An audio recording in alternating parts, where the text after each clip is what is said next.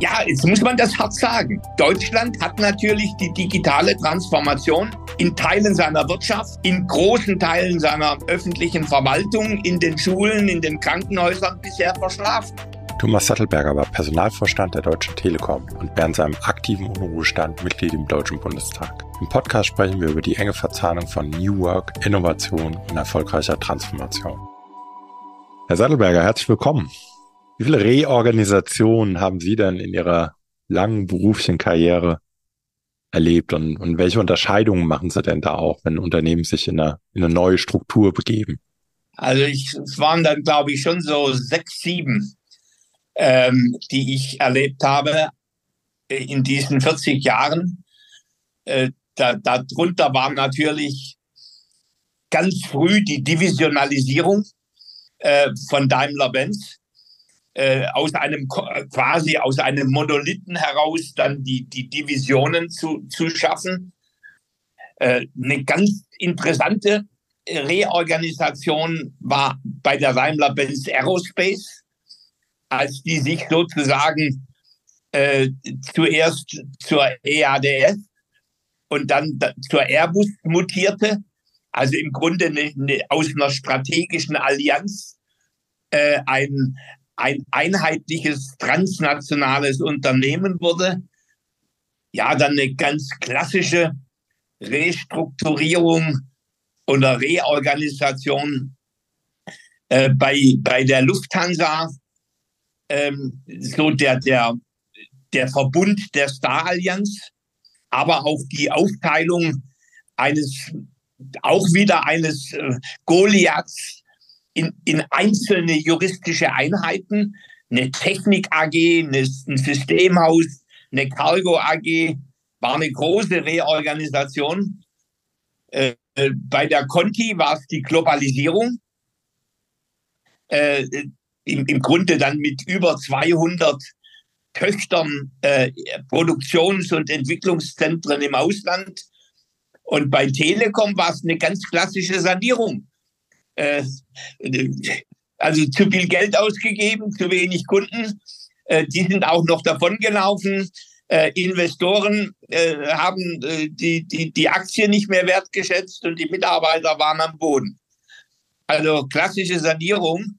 Äh, also das waren so die, die Reorganisationen, die ich erlebt habe. Mhm. Das sind jetzt schon natürlich A, viele große, aber B, hört sich das für mich jetzt zumindest an, ohne so, so genau reinzugucken. Das sind ja jetzt primäre Organisationen, wo man sagen könnte, na gut, die Sanierung nehmen wir mal aus, aber die sind stark auf, auf eine Effizienz ausgerichtet, also sich neu zu erfinden, neu zu strukturieren, um das, was man heute tut, irgendwie noch besser zu machen. Kann man das so sagen? Ja, kann man so sagen, aber auch auf die Effektivität. Äh, nehmen wir mal die, die, die, die Star-Allianz äh, der, der Lufthansa. Äh, das ist natürlich sozusagen, das ist fast halb organisches Wachstum, ohne großes Geld auszugeben. Mhm. Weil man mit anderen zusammen quasi das Netz signifikant äh, äh erhöht und, und, im Grunde äh, die, die, dem, dem Passagier, wenn es dann gut läuft, einen seamless Travel ermöglicht. Mhm. Also es war eine klassische Wachstumsinnovation. Hm. Was ist so mit, mit Restrukturierung, Reorganisation, wo es sehr stark auf die, natürlich ist alles irgendwie auf die Zukunft ausgerichtet, aber wo es noch stärker in den Bereich geht, wir müssen völlig neue Wachstumsfelder erschließen. Also wirklich was komplett Neues tun, was wir vielleicht am besten, ja, vielleicht auch von der, von der Hauptorganisation abtrennen, in eigenen Einheiten irgendwie machen. Haben Sie da auch haben Sie mit Sicherheit auch eine ja. Menge erlebt? Eine Menge vielleicht nicht. Äh, aber wir, wir haben natürlich bei, bei Telekom, nachdem die Sanierung abgeschlossen war, haben äh, René Obermann und ich äh, sehr intensiv auf unsere Speedboats gesetzt. Äh, auf dem Gebiet äh, Gesundheit, Health, auf dem Gebiet äh, Smart Energy, auf dem Gebiet Automotive, auf dem Gebiet Learning. Äh, und das waren im Grunde autonome Einheiten, äh, die, die, die möglichst weit weg von der Konzernzentrale sein sollten, damit sie in, in eigener Logik wachsen können. Übrigens ist die uralte Telekom äh, ja auch so ein Stück mit entstanden. Die, die T-Mobile wurde nämlich am anderen Rheinufer gegründet, äh, weil, weil die Mobilfunker äh, die Angst hatten, dass das Immunsystem äh, des, des alten Netzbetreibers, äh, des Kupfernetzbetreibers, sie schlucken würde. Hm. Also das, was man so Ambidextrie nennt, äh, äh, das, das ist ein Thema, das, das mich schon ja sehr lange beschäftigt und, ähm, und, und wo, wo natürlich, das ist ja viel mehr als nur ein Innovation Lab. Mhm. Das ist wirklich eigentlich eine NUCO, eine New Company, die, die weg ist von, und ja, das, das, das habe ich intensiv betrieben. Ich habe mal an einem Wochenende ein, ein Freiheitspapier äh, Freiheit von HR, äh, nicht für HR, sondern Freiheit von HR geschrieben, äh, wie diese Speedboats ihre eigene Vergütungspolitik, Karrierepolitik, Rekrutierungspolitik, wie auch immer äh, machen können, ohne dass ihnen meine Konzernzentrale reinpusht. Mhm. Würden Sie so weit gehen zu sagen, wenn ich aus welchem Kontext auch immer, ob ich das aus dem Innovation Lab heraus gebäre, eine solche neue Idee, ähm, dass ich die immer möglichst weit weg von dem, von den heutigen Strukturen platzieren soll? Ja. Also ich bin inzwischen, es gibt ja zwei Arten äh, von, von, von Ambidextrie. Die einen, die sagen, wir, wir machen so eine Art Evangelisierungskampagne mit Innovation Labs im eigenen Unternehmen. Äh, und die, die andere heißt, ich, ich separiere die. Strukturen und wir wissen sowohl von der empirischen Forschung äh, als auch das bestätigt meine eigene Erfahrung, äh, dass je weiter weg äh, vom alten Immunsystem, umso besser. Hm. Aber das ist natürlich eine harte Kiste, äh, weil es, weil Konzerne Goliaths lassen nicht gerne los. Mhm. Das heißt, wir wollen alle so ein bisschen unter ihrer Kontrolle behalten. Und HR ja. will auch noch ein bisschen mit Vergütungsstrukturen und Rekrutierungs- und Policies und Legal auch noch ein bisschen mitsprechen, oder was ist das Problem? Reden, alle wollen regulieren, äh, denn natürlich Unternehmenszentralen, die müssen ja ihren eigenen Wert darin definieren, dass sie schlicht und einfach Richtlinien machen und, und diese standardisieren. Hm. Also gerade dieser, dieser Gedanke von One Company, ist ein großer Feind von Innovation. Mhm. Das heißt, äh, mal kurzes Zwischenfazit. Sie sagen, ja, bei all Ihrer Reorganisations-, Restrukturierungserfahrung, wann immer ich was völlig Neues habe, jetzt gerade auch im Kontext Digitalisierung kann ich ja mit Sicherheit, gibt es bei vielen Companies ja schon auch immer mal wieder Ansätze, wo man sagen könnte, das ist ein völlig neues Geschäftsmodell. Hier geht es nicht rein um wir machen unser Kerngeschäft ein bisschen digitaler und werden da ein bisschen kundenfreundlicher und haben hier eine Webseite, machen da digitales Marketing, sondern komplett neues Business, sagen Sie, neues Office, nicht nur andere Straßenseite, am besten anderer Stadtteil, äh, bringen die so weit wie möglich weg, damit das überhaupt eine Aussicht auf Erfolg hat. Kann man das so sagen? Ja, also wenn es um, um, ein ganz neues Geschäftsmodell geht, wenn es jetzt nur darum geht, dass ich aus dem stationären Handel äh, noch ein Online-Wein äh, aufbaue, äh, dann, dann muss ich das unbedingt machen. Aber wenn ich ein radikales neues Geschäftsmodell habe, also ich, ich habe ja VW schon vor sieben oder acht Jahren empfohlen, sich selber zu zerschlagen. Äh, und ähm, habe das auch öffentlich gesagt. Ähm, denn, denn wenn man jetzt sieht, wie unfähig äh, dieses Unternehmen ist, äh, das Thema Elektromobilität und Software zu packen, hm. äh, dann, da, und wie viele Milliarden da schon reingesteckt worden sind in ein eigenes Softwarehaus, äh, das nicht funktioniert und, und, und. Und jetzt ist der Versuch, sich über Beteiligung an einem chinesischen Start-up, das ist ja dann fast wie ein Nuko. Mhm. Aber ich, ich, ich glaube, VW wird immer übergriffig sein mhm. äh, und wird dieses Startup nicht in Ruhe arbeiten lassen. Mhm. So, und das ist beispielsweise was, ein ganz anderes Modell, wenn, wenn Microsoft äh, das, das, das Thema Open AI 10 Milliarden investiert, dann dürfen die frei laufen. So, und, und diese Übergriffigkeit, die ist eine, eines der größten Probleme äh, äh, und eines der größten Innovationsverhinderer in diesem Lande. Mhm. Das würde, jetzt kann man natürlich nicht, also irgendwo muss man sich ja an diesen beiden Polen wiederfinden. Man kann ja nicht auch sagen, hier hast du 50 äh, Millionen, melde dich mal wieder, wenn es geklappt hat, sondern eine gewisse, es ist ja auch oft in, in vielen unter oder in vielen, in den meisten Unternehmen ist ja auch ja, ne, nachteilig ist so ein bisschen diese Übergriffigkeit, Überregulierung, aber es ist ja mitunter auch vielleicht Wissen da, es ist Kapital da, es ist, es ist ja irgendwas da, auf dem man vielleicht aufsetzen kann, das man nutzen kann. Was sind denn die Erfolgsfaktoren, dass ich vielleicht das, das Gute mitnehme, ohne dass ich dann in die Falle tapse, so eine junge Company, ein neues Geschäftsmodell von komplett von Anfang an so überzuregulieren, dass es eigentlich direkt sein lassen kann? Also ein Schlüssel ist ein unabhängiger Beirat mhm. äh, für die neue Firma, an der natürlich die, die, die Mutter, äh, äh, die, die kann da gerne mit, mit, mit einem hoffentlich kompetenten Vertreter mit da sein. Aber es darf kein Beirat sein, der im Grunde aus dem Konzern, aus dem, aus dem Mutterunternehmen besetzt ist, aber mit einem guten Link. Äh, denn, denn da werden dann unabhängige Urteile getroffen, über die Zukunft des Unternehmens und, und die können dann aber auch in gutem Sinne transportiert werden, äh, wenn es um, um das Thema äh, Kapital geht oder Selektivsynergie. Wobei ich eigentlich die Erfahrung gemacht habe, dass das Reden über Synergie in Innovationsfragen häufig das Verkehrte ist. Denn, denn äh, unter Synergie wird häufig verstanden Standardisierung oder Übertragung von irgendetwas über einen über ein äh, neues soziales System. Und eigentlich äh, ein, ein Start-up, eine NUCO, ist ja eine Kreation. Mhm. Ähm, und ist, ist eigentlich nicht eine, äh, soll ja nicht eine Adaption äh, sein.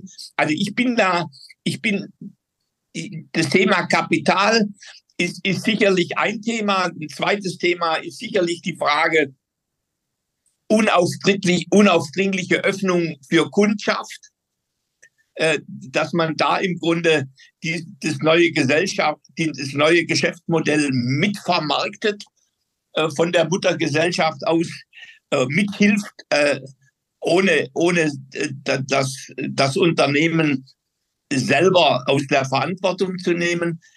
Kunde und Geld, das sind aus meiner Sicht die, die zwei Faktoren, wo ein, wo ein Mutterunternehmen helfen kann. Aber ansonsten Finger raus. Okay. Also keine Lenkungsausschüsse? Nein. Kein normalen HR-Wahnsinn. Ja. Kein Legal. Man lässt die kreativen Rebellen einfach mal in Ruhe machen. Wie sieht's denn so aus mit einer, ne, wenn man sich über vielleicht auch gemeinsame Ziele, Zielbilder, Strategien Nein. unterhalten will? Auch, auch nicht? Nein. Man Manager sind Manager und Unternehmer sind Unternehmer. Okay. Äh, das sind, wir reden da wirklich, äh, die einen sind abhängig beschäftigt, äh, sind, sind im Grunde zur Unmündigkeit erzogen und, und die anderen sind Unternehmer und Unternehmerinnen. Also ich, ich, ich erinnere mich noch gut, bei Telekom, wir hatten ja äh, auch im, im Bereich 24 hatten wir ja einige, äh, äh einige Start-up-Companies. Äh, dann haben wir die ein bisschen näher an den Konzern rangeführt. Und plötzlich haben diese Start-up-Unternehmer über ihre Auspuffgröße nachgedacht und über Dienstwagen und nicht mehr über ihr Geschäft. Mhm. Äh, also die, da, die Verführung die Verführung des, der, des Sonnenscheins und des leichten Geldes durch eine Muttergesellschaft ist, ist wirklich äh, ist so hoch, dass man, dass man da wirklich auf Distanz äh, achten sollte. Finde ich diese Leute denn überhaupt in traditionellen Unternehmen? Also was Sie beschreiben, ist ja eigentlich ein, ich sag mal, ist ein Unternehmer.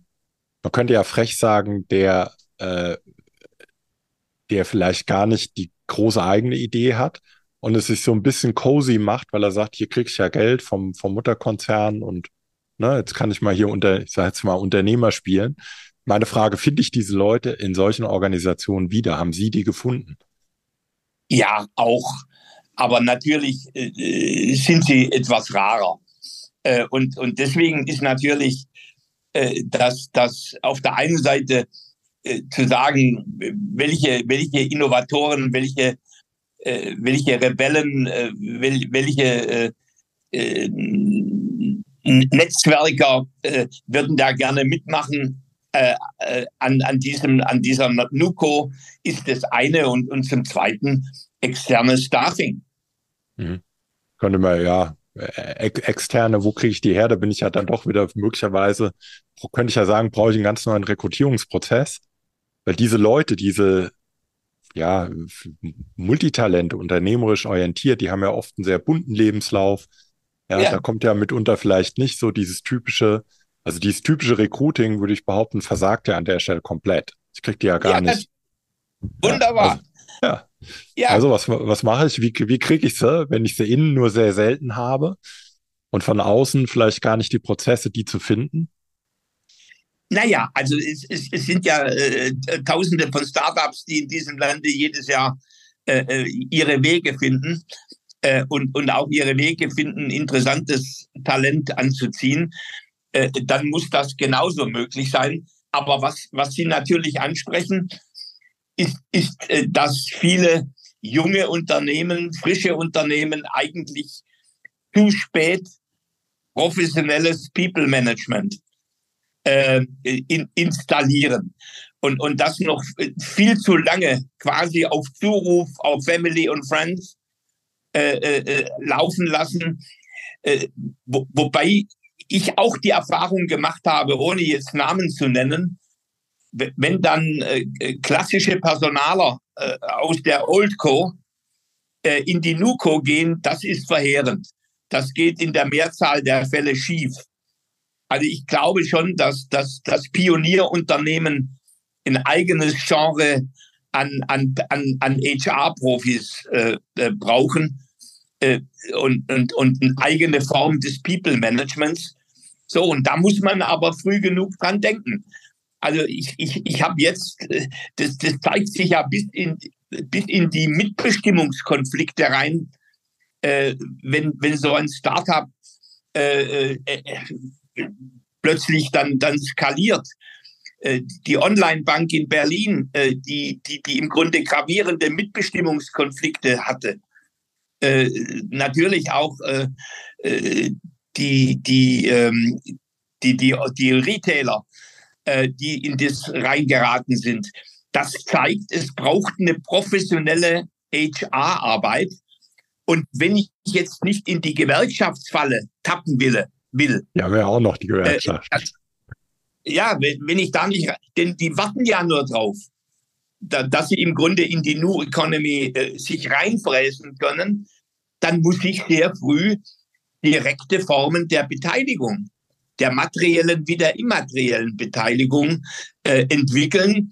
Und wenn es um das Thema Mitbestimmung geht, natürlich auch der Teilhabe an strategischen Themen. So, und, und das sind, das sind Kultur- und, und People-Themen, äh, die, die viele Startups vielleicht zu spät erkennen. Hm. Mal wieder zurück auf die Konzernseite. Das heißt ja aber auch, dass ich diesem Impuls, den, den, den ich, den merke ich auch immer wieder bei mir selber, ne, zu sagen, ja, aber es ist doch deutlich effizienter, da haben wir doch schon was, da können wir doch auf Leute zurückgreifen. Eigentlich sagen sie ja, diesen Impuls sollte man komplett widerstehen und sagen, wenn ich hier eine neue Company aufsetzen will, aus einer Konzernrolle, dann sollte ich das unabhängig tun und diesem Impuls irgendwas mit rüberzunehmen. Legal, HR, eigentlich komplett widerstehen, weil dort ein, eine völlig neue Kultur natürlich entstehen muss, und das Alte oder das, was sich in einem gesetzten Unternehmen etabliert hat, dabei eher hindert. Und das trifft nicht nur auf die Prozesse, sondern mit einer hohen Wahrscheinlichkeit auch auf die Leute zu, die dort tätig sind. Ja, weil, weil natürlich äh, Old Business kriegt seine Margen ja nicht mehr durch Innovation hin, sondern durch Prozessoptimierung, durch Effizienz äh, und indem sie on the long tail äh, äh wirklich immer mehr squeezed. So, und, und diese ganze Effizienzdenke, da könnten wir doch das und das und das nutzen. kommt eigentlich aus dieser alten Geschäftsmodelllogik heraus mhm. und der Mentalität der Menschen, äh, die, die das treibt. Mhm. Äh, und, und deswegen, äh, gut, ich meine, die Welt ist, ist, ist nicht schwarz-weiß, da gibt es immer Grautöne. Aber wenn, wenn, man, wenn man wirklich zu entscheiden hat, schwarz-weiß, würde ich sagen, Finger weg. Und wenn man jetzt sagt, wenn wir vielleicht nochmal diesen, diesen, vielleicht doch nochmal versuchen, eine kleine Brücke zu schlagen im Sinne von, naja, vielleicht könnte es ja doch was geben. Wie müsste sich dann vielleicht gerade, ich würde sagen, da spielt ja HR, People Culture, wie auch immer man das nennt, spielt ja wahrscheinlich schon eine wichtige Rolle dafür, dass so ein, ja, unternehmerisches Denken, eine gewisse Kreativität, dass die auch überhaupt in einem Unternehmen sich, sich ausbreiten und leben kann. Was müsste denn HR oder was sollte HR neu lernen, damit das vielleicht in Zukunft besser gelingt?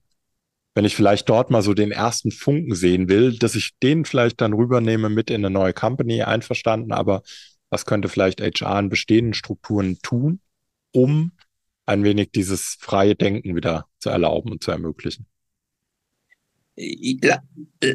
Lass es mich mal am Thema New Work deutlich machen. Ähm, eigentlich haben nur die fortschrittlichen Unternehmen, die HR-Leute verstanden, dass New Work und New Business und Transformation zutiefst zusammenhängt. Die schlechten HR-Leute die haben im Grunde das Thema New Work als ein personalspezifisches Thema genommen und haben es verzwergt auf die Frage, ähm, wie, wie, wie kann sozusagen Souveränität bei mobiler Arbeit äh, äh geschaffen werden. So, und wie, wie kriegen wir das überhaupt hin in die, in die Kultur? Das ist eine klassische Verzwergung äh, fast tayloristisch, nur aus einer personaler Sicht heraus.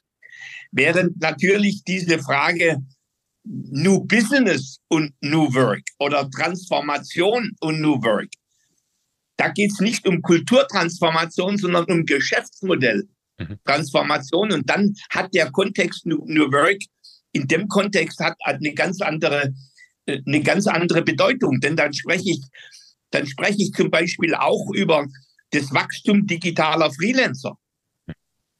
Dann spreche ich vielleicht auch über das Nutzen von Open Innovation und Clickwork.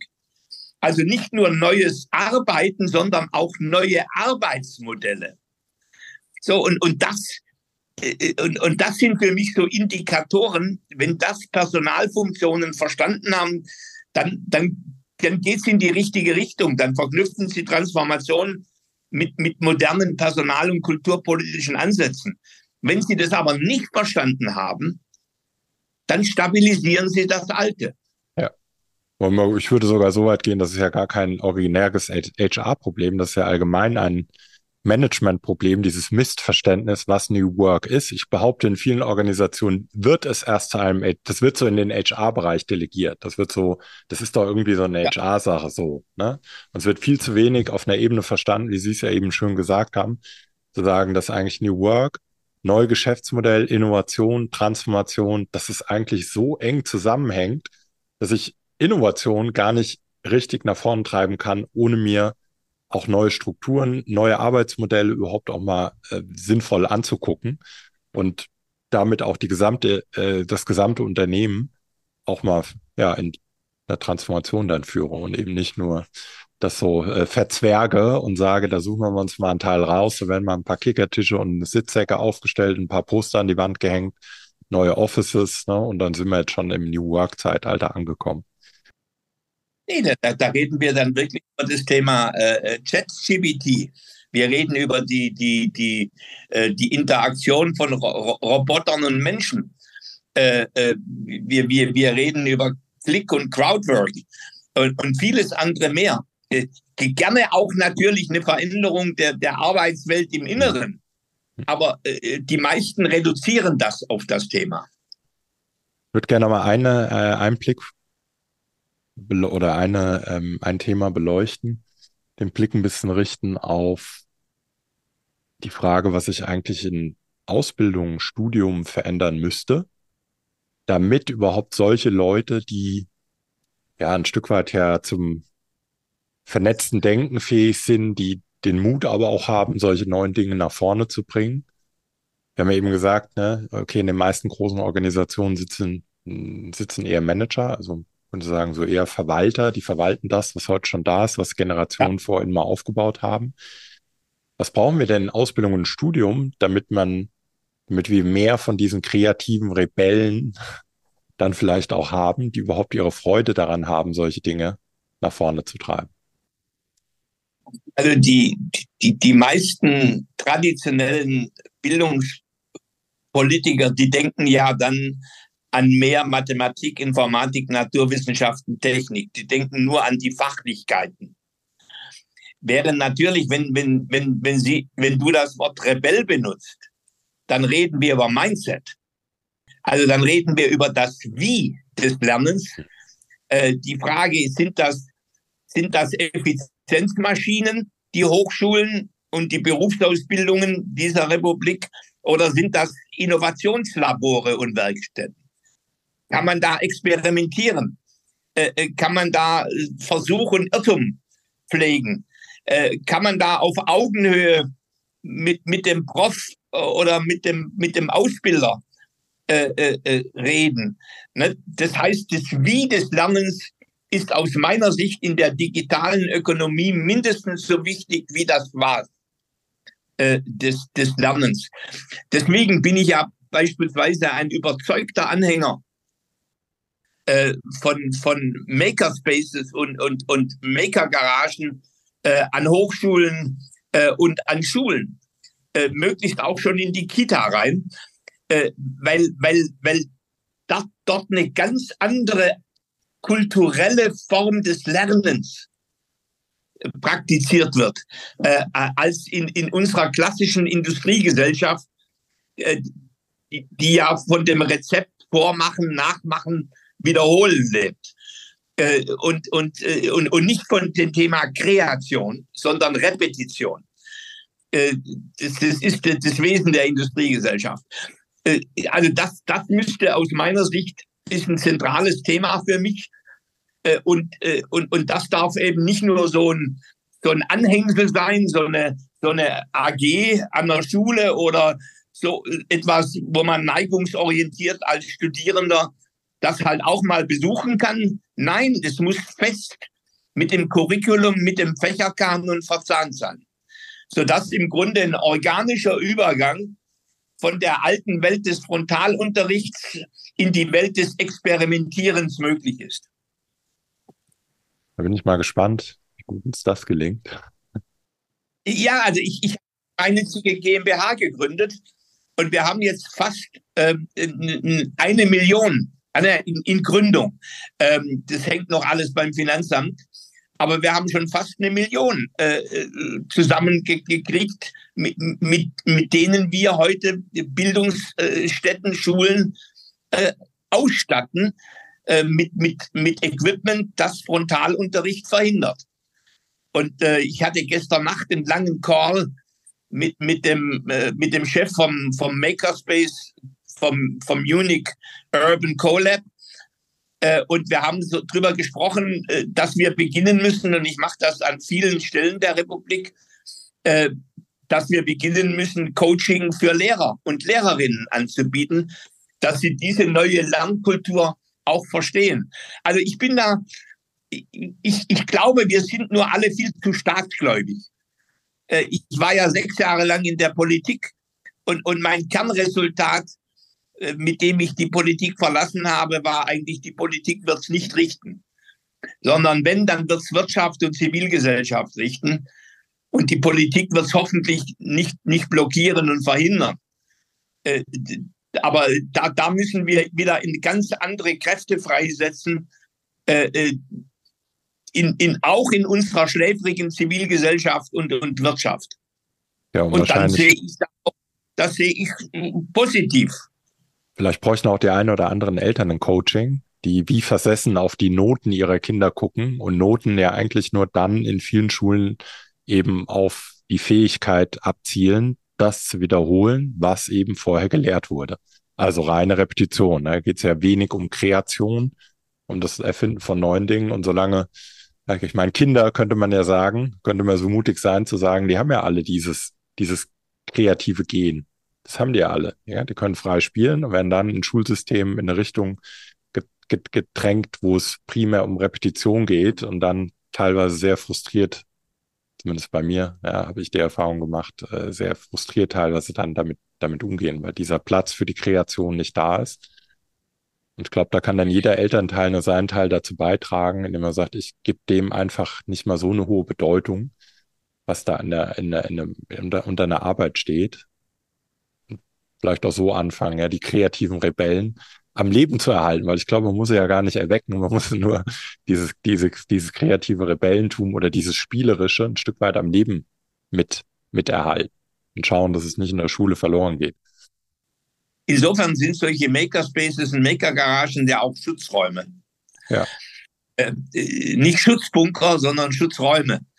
Äh, und, äh, und, und dieses, äh, weil sie da ja im Grunde äh, eben nicht notenbasiert, sondern dort wird, wird sehr informal und informell werden Kompetenzen erworben und häufig übrigens auch sehr handwerkliche Kompetenzen, äh, die dann sozusagen mit digitalen äh, oder technologischen Kompetenzen äh, verknüpft werden.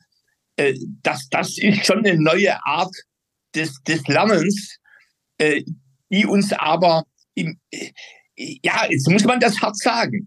Deutschland hat natürlich die digitale Transformation in Teilen seiner Wirtschaft, in großen Teilen seiner öffentlichen Verwaltung, in den Schulen, in den Krankenhäusern bisher verschlafen.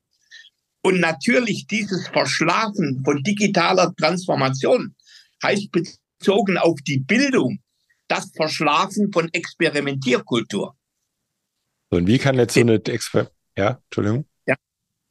Denn, denn schlussendlich, das Bildungssystem ist ja sehr träge. Und, und es ändert sich eigentlich nur, wenn, wenn, die, wenn die Anforderungen äh, des, des Beschäftigungssystems und der Wirtschaft sich verändern. Wenn aber da Stillstand da ist, dann wird das Bildungssystem sich auch schwer tun, sich aus eigener Kraft zu reformieren. Jetzt wieder zurückschwenken auf die unternehmerische Seite. Ja. Dann könnten denn dort auch, also wir haben uns angeschaut, okay, wenn ich als ein, wenn ich als Unternehmen ernsthaft an der Entwicklung neuer Geschäftseinheiten und Modelle interessiert bin, dann nehme ich die und gebe denen viel Freiraum, lass die möglichst in Ruhe, gebe ihnen einen unabhängigen Beirat, Kapital, Kundenzugang und dann lasse ich sie in Ruhe. Ja. Kann denn ein solches Konzept wie ein Makerspace auch vielleicht in so einem unternehmerischen Kontext funktionieren? Da wären wir wieder sehr nah an sowas wie vielleicht einem ja, ein Innovation Lab, also einen Raum zu schaffen, wo in dem überhaupt probiert werden kann. Ja, also ich, ich, äh, ich habe schon vor vielen Jahren einen Artikel geschrieben, äh, wenn es der Staat nicht richtet, warum tun dann nicht wieder äh, Firmen, vielleicht im Verbund, ihre eigenen Lernzentren schaffen, ihre eigenen Schulen, vielleicht in einer anderen Qualität sogar die Partnerschaft mit einer regionalen Hochschule äh, äh pflegen.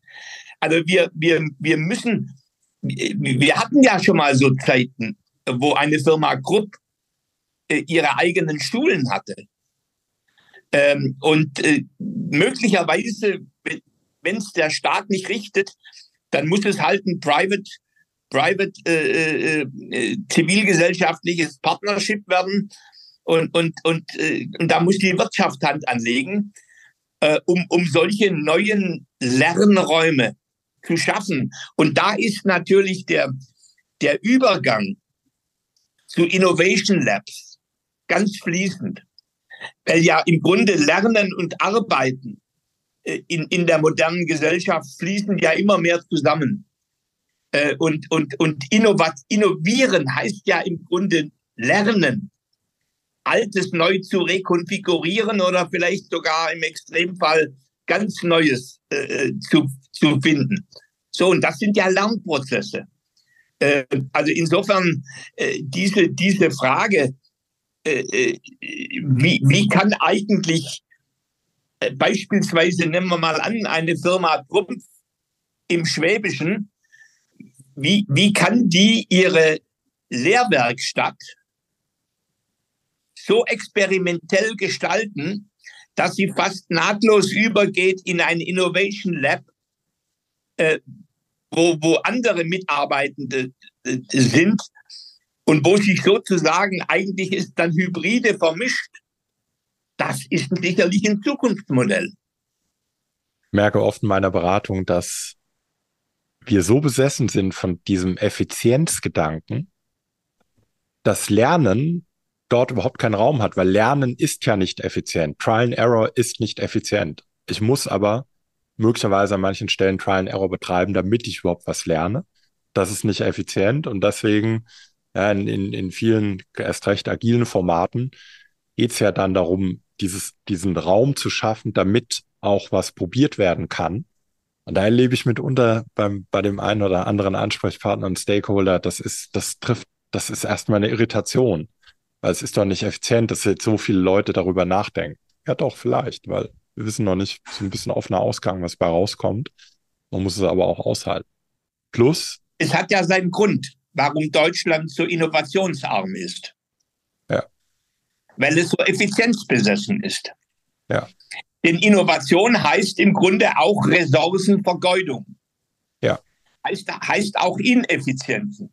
Ja. Und ich, diese, die, deswegen plädiere ich ja so für diese Trennung von alt und neu, weil ich zu oft erlebt habe, wie diese Effizienzgier, die, die im Grunde davon lebt, dass Deutschland im Grunde Maschinen, äh, Anlagen und Autobau und Zulieferung hat und noch Chemie und kaum Software. Äh, äh und, und das sind ja alte Technologien und die werden ausgelutscht. Und die kann man nur auslutschen, indem man alles effizienter macht. Und das ist der Feind der Innovation. Ja.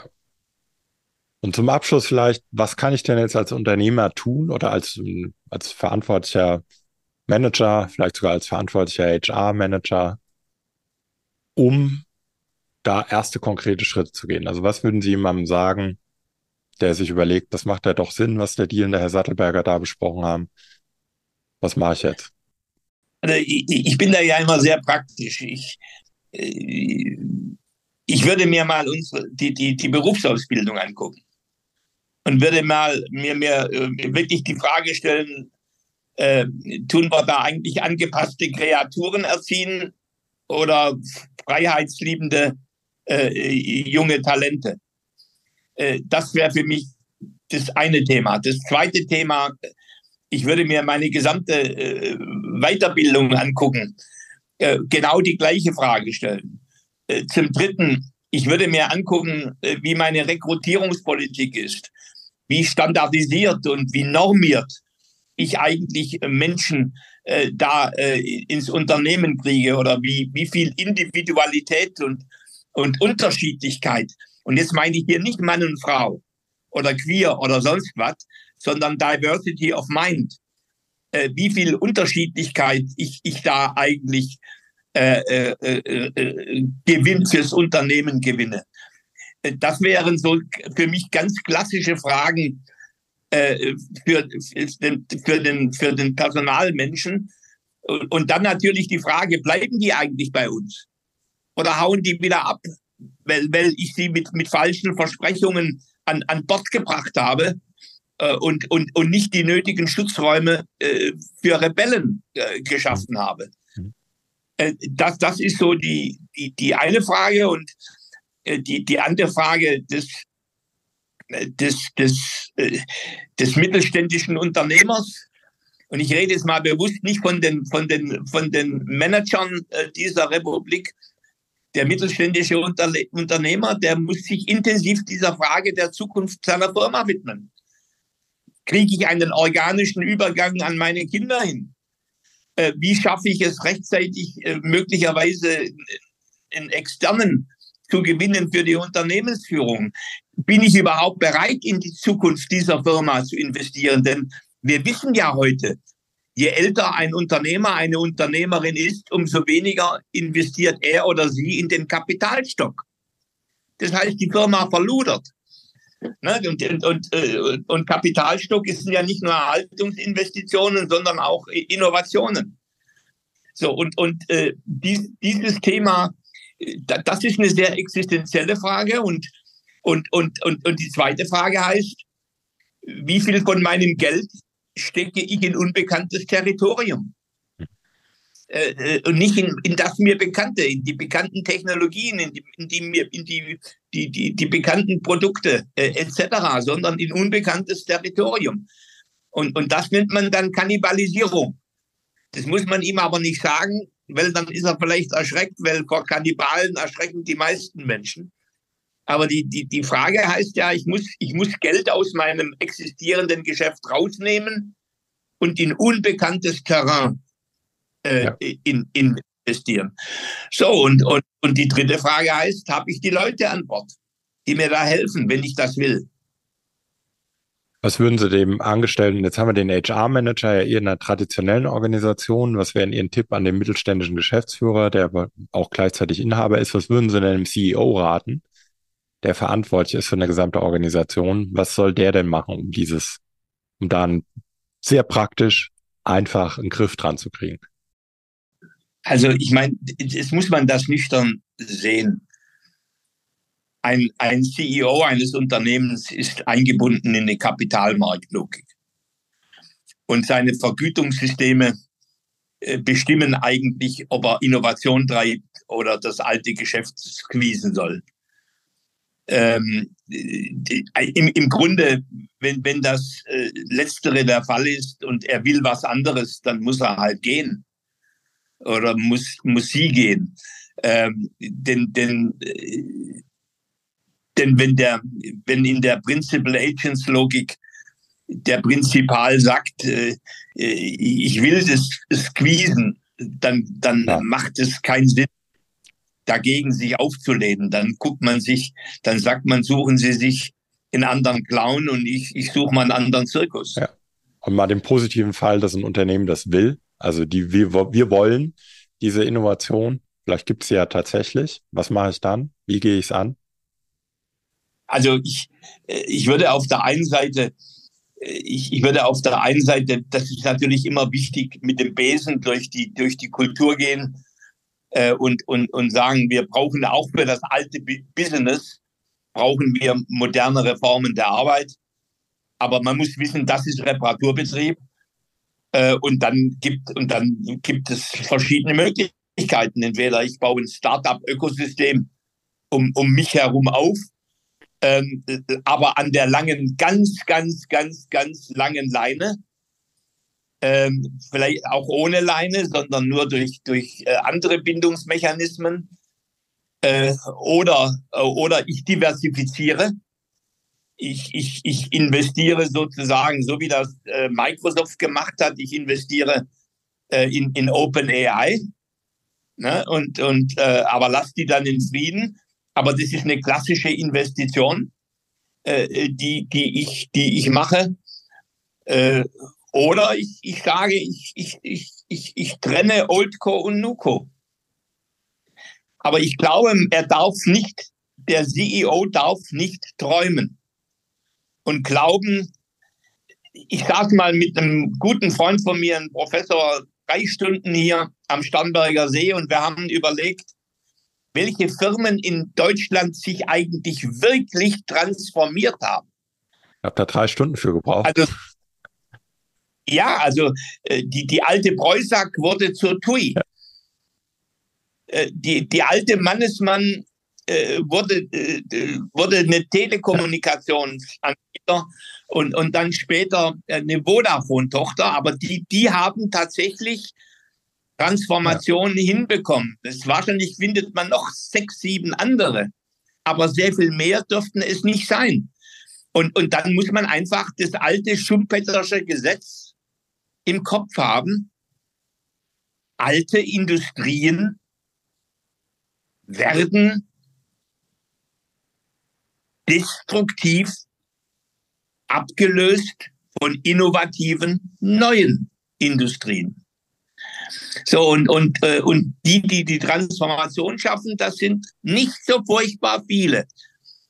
So, äh, also insofern ist, ist dieses Denken in neuen Strukturen und in neuen Technologien ist so dumm nicht. Ja, und was ich immer erlebe, es braucht vor allem auch erstmal, das finde ich immer schon mal einen ersten guten Step, sich überhaupt mal die Zeit zu nehmen, sich damit auseinanderzusetzen, auch überhaupt, dass diese Öffnung mal stattfinden kann. Ja, diese Öffnung in der Richtung, was passiert ja eigentlich außerhalb von uns? Also was sind denn überhaupt technologische Trends? Wo ist denn überhaupt was, was uns helfen könnte oder was Potenzial hätte? Womit ich auch gute Erfahrungen gemacht habe, in zehn Jahren Beratung noch nie eine Company erlebt, wo nicht heute schon viele aussichtsreiche Ideen da sind. Also es mangelt, behaupte ich, keinem Unternehmen an Ideen. Es mangelt jedoch an, an gewissen Strukturen und Ideen. Wie gehe ich jetzt konkret damit um? Also was sind meine Vorgehensmodelle? Und wir haben ja heute grob eins besprochen. Ja, nämlich zu sagen, ab einem gewissen Reifegrad eines Vorhabens, einer Idee, nimm die am besten, pack sie irgendwo außen hin und lasse an der langen Leine laufen. Aber es braucht ja diese Vorgehensmodelle und auch in unterschiedlichen Reifegraden. Ne? Ich kann jetzt ja nicht aus jeder Idee eine neue Company machen, aber so, ne, ich brauche, muss ja auch irgendwie als Unternehmen ein Vorgehensmodell haben, um überhaupt mal an diesem Punkt vielleicht zu kommen. Ja, und da kann man, glaube ich, da kann man, glaube ich, relativ viel gut und einfach ansetzen, wenn man sich die Zeit nehmen möchte und die Zeit aber auch, Stichwort Ambidextrie, vielleicht auch den Mitarbeitern gibt, zu sagen, wir geben euch hier mal einen Lernraum, und es ist okay, wenn du mal ein, zwei Tage im Monat auf irgendeiner verrückten Idee rumdaddelst und dabei vielleicht aus Versehen was lernst und vielleicht sogar was schaffst, von dem wir auch als Unternehmen profitieren können. Genau. Sehr schön. Dann würde ich mal versuchen, ein kurzes Schleifchen drum zu machen. Nochmal einen, einen kurzen Galopp durch unser sehr interessantes Gespräch. Grundlegende Aussage, Sie sagen, wenn wir als Unternehmen, wenn ein Unternehmen wirklich neues Geschäft neue Geschäftsmodelle entwickeln, machen möchte, dann funktioniert das immer nur, indem ich dieser Company viel Autonomie gebe, eigene Company draus mache, lange Leine. Bitte keine HR, bitte keine anderen Prozesse, bitte keine Legal, also so wenig Involvement von der alten Seite, das aus der traditionellen Seite wie möglich. Bitte auch ein unabhängiger Beirat, vielleicht ein Leadlink ne, aus dem Vorstand, der dann auch Teil dieses Beirats ist, aber vor allem auch unabhängige Leute. Was braucht äh, so eine neue Innovationseinheit, damit es gelingt? Ja, vor allem Kapital natürlich, die strukturellen Voraussetzungen und vor allem, was ein, ein traditionelles Unternehmen einbringen kann, ist äh, den Zugang zu, zu Kundschaft, zu Kunden. Wenn wir dann mal gucken, wie sich die Rolle oder was eigentlich noch ein, ein altes Unternehmen tun könnte, dann könnte man auf eben, ja, was können wir tun, um diese sage ich mal, kreativen Rebellen überhaupt auch zutage zu bringen oder in Unternehmen zu bringen. Ähm, ich könnte anfangen, Berufsausbildung mir nochmal anzugucken, wie bilde ich eigentlich Leute aus, wie bilde ich Leute weiter und vor allem aber auch, wie rekrutiere ich die. Weil wenn ich solche Leute haben will, dann ist meine, wäre meine Hypothese, die fallen bisher durch alle standardisierten und normierten Rekrutierungsprozesse fallen die komplett durch. Genau, und wenn ich dann äh, auf einer wirklichen Management-Ebene vielleicht noch einen Schritt weitergehen könnte oder wollte, könnte ich in Startup-Ökosysteme investieren, die aufbauen oder vielleicht auch einfach meinen Mitarbeitern den Raum geben, auch mal Dinge auszuprobieren und äh, auf dem Weg an einer neuen Arbeitskultur zu arbeiten. Und was ich mir dick vermerkt habe, das fand ich, äh, fand ich eine sehr schöne, schöne Einsicht. Ähm, da denke ich aber nochmal drüber nach und da schreibe ich vielleicht auch mal einen Blogbeitrag drüber, wie eng eigentlich New Work, New Business, Innovation und Transformation zusammenhängen. Also, dass man das vielleicht gar nicht verzwergen darf und runterdampfen darf auf einzelne Bestandteile, sondern wie sehr man das, um eben digital Transformation erfolgreich zu gestalten, als, als ganzheitlich, ein ganzheitliches System verstehen darf, damit uns hoffentlich, wenn wir das nächste Mal reden, noch ein paar mehr Unternehmen einfallen, die die digitale Transformation dann erfolgreich geschafft haben. Habe ich was vergessen, Herr Sattelberger? Nee, war gute Zusammenfassung. Sehr schön. Erscheint davon irgendwas in Ihrem neuen Buch, das bald erscheint? Ja, ganz viel. Äh, also ich, ich, ich, ich habe ja da fast 150 Seiten äh, des, des Buches, das übrigens radikal neu heißt, gegen Mittelmaß und Abstieg, beschäftigen sich mit New Learning, New Work, New Business, New Society, New Politics. Also ich habe da wirklich meine ganzen Zukunftsideen äh, geballt äh, reingepackt und äh, und und äh, das ist kein, nicht nur ein Abrechnungsbuch, sondern die Abrechnung mit dem alten, das ist auch so ungefähr 150 Seiten. Ähm, und äh, da geht's natürlich über Old State, äh, über Old Economy, äh, über Old Leadership ähm, äh, und, und natürlich ein Stückchen auch über Old Politics. Sehr gut, da freue ich mich drauf. Ich lese es. Dann ist es vielleicht irgendwann auf der DNO und wer weiß, vielleicht reden wir dann im kommenden Podcast dann über das Buch. Wunderbar. Vielen Dank. Danke auch. Tschüss. Tschüss.